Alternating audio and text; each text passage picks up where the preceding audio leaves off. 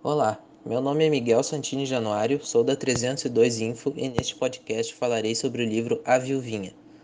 A Viuvinha é um livro de romance escrito por José de Alencar e publicado no ano de 1857.